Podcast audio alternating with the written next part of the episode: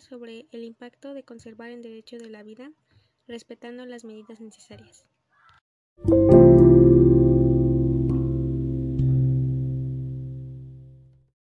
En la actualidad es bien sabido que el hombre es un ser social que de alguna manera en la situación actual ha tenido que soportar muchas cosas que nunca pensamos que pasarían.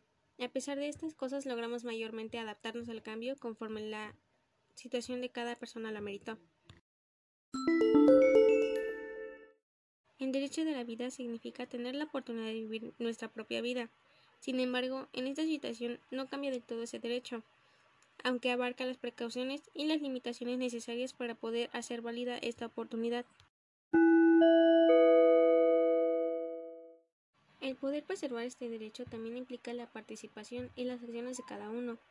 Las acciones que se toman actualmente en cuenta son las medidas sanitarias que nos ayudan a protegernos a nosotros y a los que nos rodean.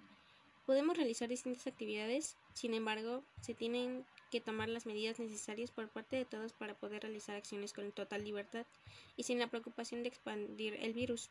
Debemos de cuidarnos y de cuidar a todos.